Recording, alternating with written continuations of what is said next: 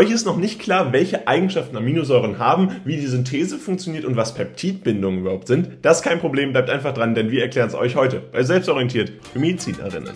Und hier seht ihr einmal eine Kapitelübersicht über die wichtigsten Themen, die wir euch heute hier einmal präsentieren werden. Und vorab gibt es einmal einen Hinweis auf unsere Kurse, die jetzt vorhanden sind. Das heißt, alles rund um die Biochemie, insbesondere natürlich heute rund um die Aminosäuren, ist für euch einmal hier zusammengefasst worden. Das heißt, dort findet ihr Texte zum Verstehen, womit euch das alles nochmal ein bisschen genauer erklärt wird. Zusammenfassung für das schnelle Lernen und ganz wichtig, Karteikarten zum Üben. Das heißt, dort habt ihr dann wirklich Karteikarten, mit denen ihr ganz einfach und ganz schnell präzise für eure Prüfungen lernen könnt. Insgesamt natürlich auch ideal für das Physikum geeignet und damit wünschen euch jetzt ganz viel Spaß. Erster Link in der Videobeschreibung mit dem Code WELCOME bekommt ihr 20%. Und nun starten wir erstmal grundsätzlich mit dem Grundaufbau bzw. der charakteristischen Eigenschaft von den verschiedenen funktionellen Gruppen bei den Aminosäuren. Und grundsätzlich ist es ja so, und das hatten wir schon beim letzten Mal euch dargestellt, dass eine Aminosäure immer vier Reste hat. Das heißt, dieser Grundaufbau natürlich immer ähnlich ist, aber eben diese unterschiedlichen charakteristischen funktionellen Gruppen darüber entscheiden, wie wir diese Einteilung machen können. Das heißt, der variable Rest R, den wir hier einmal in der Abbildung sehen, der ist entscheidend, um dann entsprechend eine Einteilung vorzunehmen. Falls ihr euch den Grundaufbau nochmal genauer angucken wollt, schaut da einfach in das Video rein.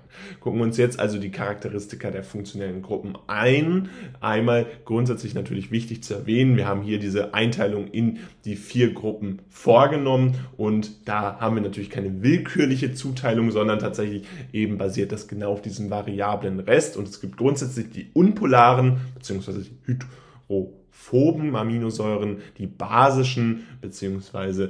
dann noch die sauren Aminosäuren und die polaren bzw. hier die hydrophilen Aminosäuren. Also wir haben einmal die gelben, äh, wo wir die unpolaren und hydrophoben Aminosäuren haben. Da haben wir Alanin, Valin, Methionin, Leucin, Isoleucin, Prolin, Tryptophan, Phenylalanin. Insbesondere Leucin, Isoleucin, Valin kann man sich sehr schön merken. Diese Gruppe kann man sich sicherlich schön erschließen. Ansonsten ist es natürlich auch viel auswendig lernen. Und hier ist der entscheidende Punkt, das entscheidende Charakteristikum entsprechend, dass diese alle einen Kohlenwasserstoff als variable Gruppe äh, besitzen und dadurch fettlöslich sind, besonders fettlöslich sind und das ist entsprechend dann äh, als unpolar bzw. hydrophob bezeichnet worden. Und da könnt ihr entsprechend auch in der Formel hier einmal ablesen, diesen äh, Kohlenwasserstoffrest, der entsprechend die variable Gruppe bildet. Dann haben wir die polaren bzw. auch die hydrophil äh, genannten Aminosäuren, die wir hier einmal in der grünen Darstellung vorhanden finden, also Tyrosin, Treonin, Glutamin, Glycin, Serin, Cystin und Aspargin. Das heißt, das sind ganz wichtige äh, Bestandteile natürlich der Aminosäuren und auch wieder eine, äh, die zweitgrößte Gruppe, die wir hier vorfinden vorfinden können. Und dabei ist es so, dass sie verschiedene äh, Merkmale aufweisen, nämlich einmal, dass sie eine polare Hydroxygruppe äh, besitzen, das heißt eine OH-Gruppe. Wir können das einmal überprüfen. Das ist hier bei all diesen aufgezeigten sieben Verbindungen der Fall. Bei Tyrosin, Treonin, Glutamin, Glycin, Serin, Cystin und Aspargin finden wir überall eine OH-Gruppe vor. Dann eine Thiolgruppe, also eine SH-Gruppe, die entsprechend in verschiedenen funktionellen äh, Abschnitten hier ein äh, wichtiger Bestandteil ist, hier in dem Fall bei Cystein. Dann haben wir aber entsprechend auch noch die Möglichkeit, eine Amidgruppe vorzufinden, das heißt CONH 2 und dieses, äh, diese Bindung finden wir hier entsprechend bei Tyrosin beispielsweise Treonin, Glutamin, Cystin, Aspargin und Serin wieder eindeutig vor, genauso bei Glycin. Also ihr seht, dass äh, wir hier insbesondere die Amidgruppen und die polare Hydroxygruppen eine äh, variable Gruppe sind, die dann dazu führen, dass wir eine besondere Wasserlöslichkeit haben, entsprechend eine besondere Polarität haben, die dann ganz konträr zu dem steht, was wir vorher bei den unpolaren hydrophoben Aminosäuren hatten. Dann gibt es noch zwei weitere kleinere Gruppen und da fangen wir erstmal mit den basischen Gruppen an, mit den basischen Aminosäuren. Die besitzen zur Protonaufnahme befähigte Aminogruppen, NHX genannt. Auch das können wir entsprechend hier ganz klar nachweisen. Und diese sind dadurch natürlich Säure eliminierend und dementsprechend basisch und bilden damit das direkte Gegenteil zur sauren Gruppe. Und da haben wir einmal Glutamat und Aspartat, äh, also eine äh, Abwandlung von Glutamin und Aspergin, wobei hier diese dann zur Protonenabgabe befähigte Carboxylgruppen besitzen, also COOH, ganz konkret benannt. Wir können das hier beides an der linken Seite sozusagen sehen, aber auch entsprechend an der rechten Seite. Das heißt, äh, von beiden Seiten finden wir diese COOH-Gruppe, die negativ geladen ist, entsprechend vor und diese sind dadurch Säure erzeugend und damit haben wir einmal Säure eliminierende funktionelle Gruppen und Säure erzeugende funktionelle Gruppen, also zwischen Basis und Sauer, kann man ganz klar unterscheiden. Und das ist auch wichtig, um diese Charakteristika der funktionellen Gruppen zu verstehen. Und dementsprechend raten wir euch auf jeden Fall, diese Charakteristika nicht nur zu verstehen, sondern auch tatsächlich auswendig zu lernen. Das sind 20 Aminosäuren, die ihr entsprechend kennen müsst und die auch ein wichtiger Teil der Prüfung sind. Und gerade auch das Erkennen ist hier besonders relevant.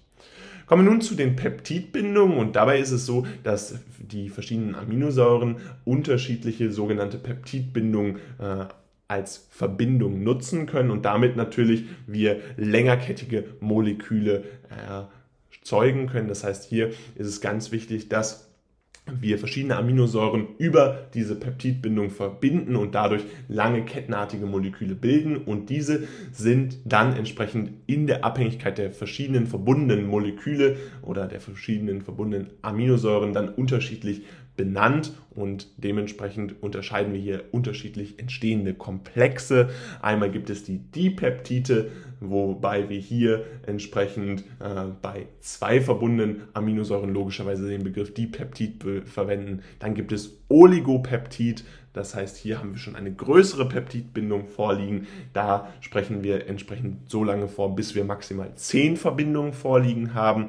Zusätzlich gibt es dann noch die Polypeptide. Das ist eine Zwischenlösung zwischen 10 bis 20 Verbindungen, die entsprechend hier bei Polypeptiden vorliegen. Und dann logischerweise gibt es natürlich noch das ganz große und das sind Proteine ab 50 Verbindungen, die äh, Verknüpfung von äh, durch Peptidbindungen entsprechend vorgenommen werden. Also 50 äh, Verbindungen von Aminosäuren sprechen wir entsprechend von einem Protein. Und dabei ist es so, dass daraus abzuleiten ist, wie so ein Protein entsprechend aufgebaut ist, nämlich aus mehreren verbundenen Aminosäuren, die dann ein Molekül ergeben. Und dabei ist es so, dass diese Peptidbindung natürlich auch entsprechend unterschiedlich äh, katalysiert wird bzw. unterschiedlich abläuft.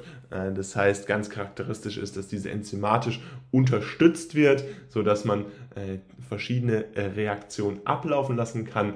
Erstmal wird ein Sauerstoffatom sowie ein Wasserstoffatom, also O und ein H, entsprechend der Carboxylgruppe der Aminosäure 1, zusammen mit einem Wasserstoffatom, also wieder einem H, der Aminosäure, äh, Aminogruppe der Aminosäure 2 zu Wasser abgespalten. Das heißt, wir haben erstmal eine Abspaltung von Wasser, die entsprechend durch äh, die, das Sauerstoffatom, Wasserstoffatom der Aminosäure 1 entsteht und durch das Wasserstoffatom der Aminogruppe der zweiten Aminosäure.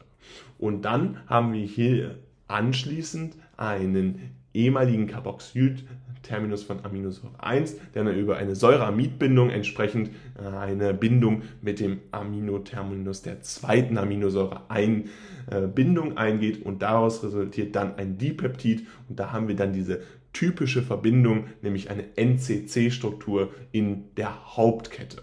Dabei ist es so, dass man hier grundsätzlich von einer Kondensationsreaktion spricht. Also es findet bei Peptidbindung eine Kondensation statt.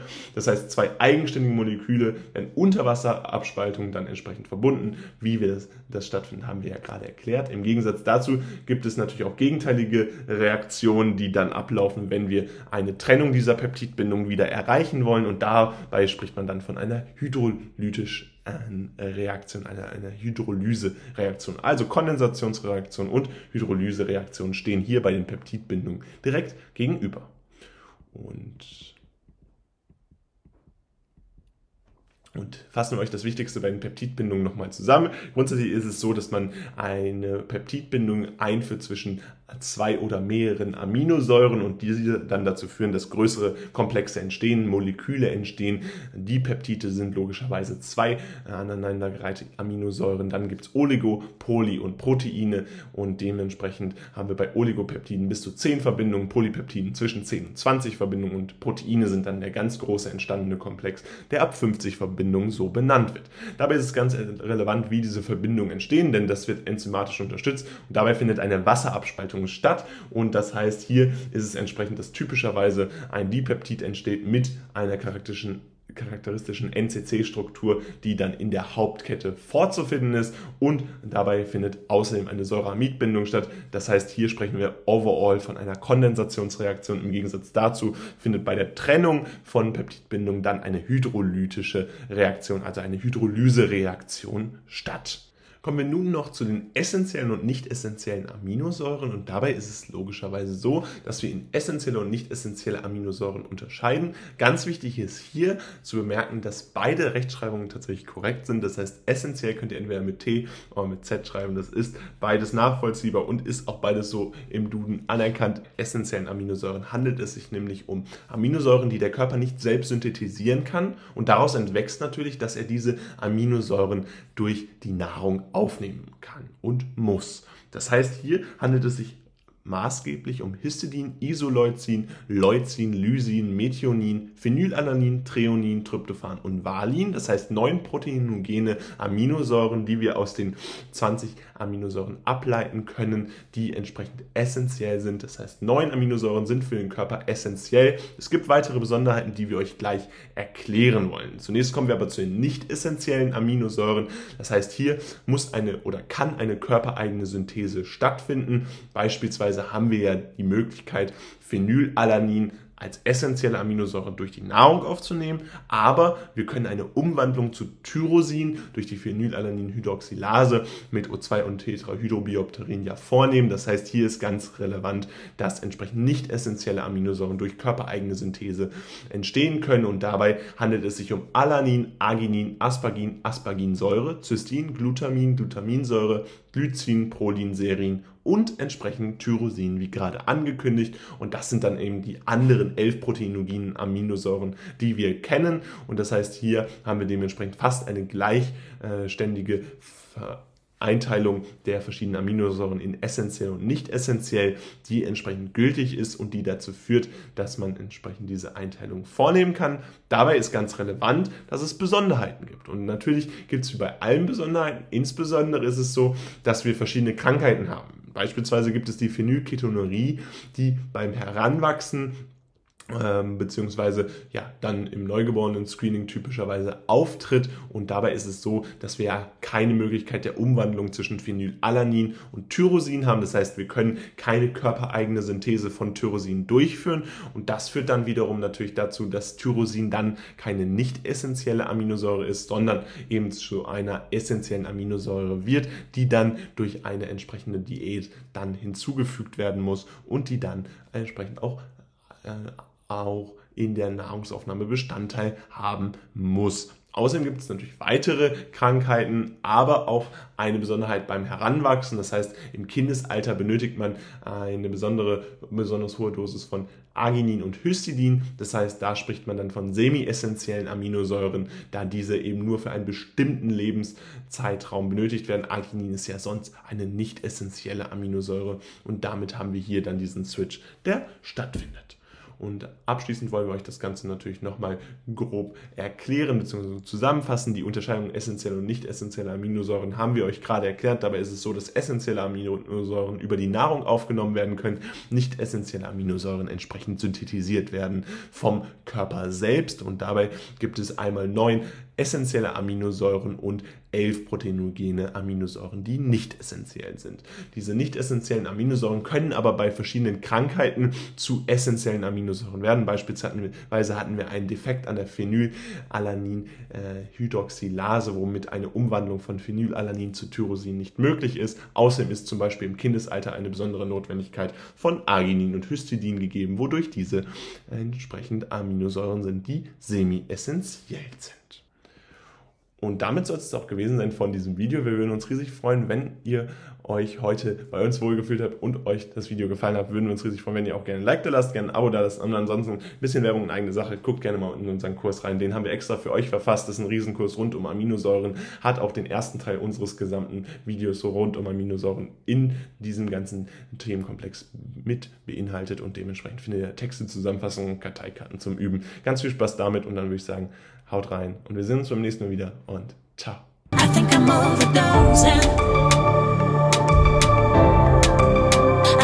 All the dance